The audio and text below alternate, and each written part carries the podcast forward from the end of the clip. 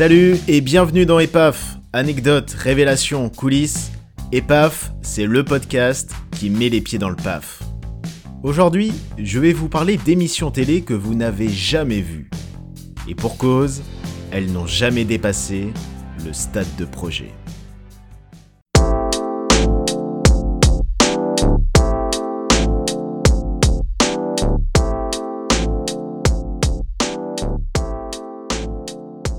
Avant qu'une émission soit diffusée, il faut d'abord donner envie aux chaînes de la programmer. Pour ça, les animateurs enregistrent le plus souvent ce qu'on appelle un pilote, à savoir une première émission test qui doit convaincre les diffuseurs. Dans le monde de la télé, il n'est pas rare que les émissions restent au stade de pilote. Et ce n'est pas Christophe de Chavannes qui pourra dire le contraire, avec l'un de ses derniers projets qui a été avorté. Le programme s'appelait Les Épinglés. Il s'agissait d'un talk show. Ce devait être un retour aux sources pour l'animateur. Car s'il présente surtout des jeux depuis de nombreuses années sur TF1, il s'est fait connaître sur cette même chaîne dans les années 90 avec la cultissime et tumultueuse émission de débat Ciel Montmardi et la quotidienne déjantée Coucou c'est nous. Animer à nouveau un talk show est donc un pari très excitant pour Christophe de Chavannes. Voilà comment l'animateur présente son nouveau projet. Ce sera une deuxième partie de soirée hebdomadaire, avec de l'actu, de la détente et un peu d'impertinence. Bref, quelque chose qui me ressemble. Je serai entouré de complices avec un peu de toutes les couleurs. Droite, gauche, drôle, moins drôle, intello ou pas. Tout un programme. Et si jusqu'ici tout va bien, le tournage du pilote va tourner au fiasco. Au départ, ça partait pas trop mal. De Chavannes a réuni un beau plateau d'invités. Catherine Lara, le journaliste Jean-Pierre Pernaud, l'humoriste Titoff et Francis Lalanne. Et c'est ce dernier qui va créer la polémique.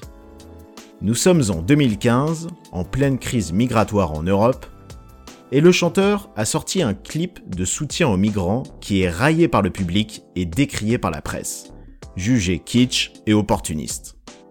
Et ce n'est pas Charles Consigny, l'ex-chroniqueur d'On n'est pas couché, qui fait partie de la bande des épinglés, qui pense le contraire. Il dit tout ce qu'il pense de sa chanson. Pour lui, c'est nul. Vexé, Francis Lalanne pète un câble, insulte le chroniqueur, se lève et lui met une grande gifle. De Chavannes s'interpose, Lalanne quitte le plateau, puis Consigny aussi.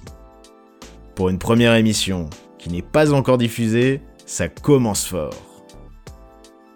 Si l'incident fait parler et alimente le buzz, le nouveau programme de Christophe de Chavannes reste au stade de pilote. Les épinglés ne verront jamais le jour, et l'on retrouvera l'animateur à la présentation d'un énième jeu sur TF1. Et je ne voudrais pas qu'on écoute n'importe quelle connerie que dit quelqu'un dans un micro. Trompe-moi si tu peux. Avec un titre aussi évocateur, le nouveau programme de télé-réalité prévu par M6 annonçait la couleur. Nous sommes en juillet 2010 et la chaîne s'apprête à diffuser une émission au concept des plus sulfureux. Le principe Pendant 16 jours, 10 couples doivent tenter de cacher aux autres qui est leur véritable conjoint. Quitte à être infidèle le tout dans une somptueuse villa en République dominicaine. À la clé pour le couple qui aura réussi à se dissimuler, la coquette somme de 39 000 euros. Et pour pimenter les règles du jeu, à chaque épisode, les candidats changeaient de partenaire, avec pour but de faire croire aux autres candidats qu'ils sont en couple avec quelqu'un d'autre que leur vrai conjoint. Et parmi les épreuves, on retrouvait des jeux intimes comme des massages, des danses sexy ou encore un striptease mutuel. L'idée derrière est évidemment de stimuler la jalousie du véritable partenaire. Avec cette émission, déconseillée aux moins de 12 ans, M6 s'assurait de faire le buzz. Mais un événement tragique va tout de suite enterrer l'émission. En effet, peu de temps avant la date de diffusion du programme, tourné deux mois plus tôt, un des candidats se suicide. M6 décide donc de ne pas diffuser l'émission et de la remplacer par une série. Trompe-moi si tu peux, ne verra jamais le jour. A noter que la chaîne déclarera que la mort du candidat n'avait pas de lien avec sa participation au programme. Le concept, euh, c'est 10 couples et à chaque épisode, on sait pas qui est avec qui. D'accord, alors et qu'est-ce qui va se passer alors? Bah, il va se passer des choses très drôles. Genre quoi, un peu sexe? Hmm, pas trop, Pas pas, trop trop. Ah, C'est pas trash, c'est pas moche. Ah, c'est pas C'est très- marrant. Ouais. C'est marrant. C'est marrant, ok. Sophie Davant est incontestablement la reine des après-midi de France 2. Avant en Confessons les gens dans toute une histoire, et aujourd'hui dans l'émission préférée des amateurs de vente aux enchères, Affaires conclues. Mais entre ces deux succès d'audience, l'animatrice avait tourné le pilote d'un autre programme pensé pour les après-midi de France 2. Petite battle entre amis. Le concept était de faire s'affronter des candidats qui devaient relever des défis divers et variés. Parmi les épreuves, de la danse, du chant, de la cuisine et même du bricolage.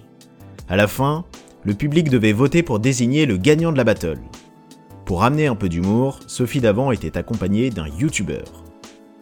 Avec un concept aussi loufoque, on a pu assister lors du pilote à une scène pour le moins originale. Pendant que des candidats tentaient de danser et chanter du mieux possible, d'autres s'attelaient à refaire un pan de mur et certains faisaient de leur mieux pour préparer un gâteau. Du grand n'importe quoi. Et dans tout ce bazar, Sophie Davant recevait une invitée venue faire sa promo. Finalement, France 2 ne retiendra pas ce programme. On peut comprendre pourquoi, même si on se serait sans doute bien marré. Excellente fin d'après-midi sur France 2.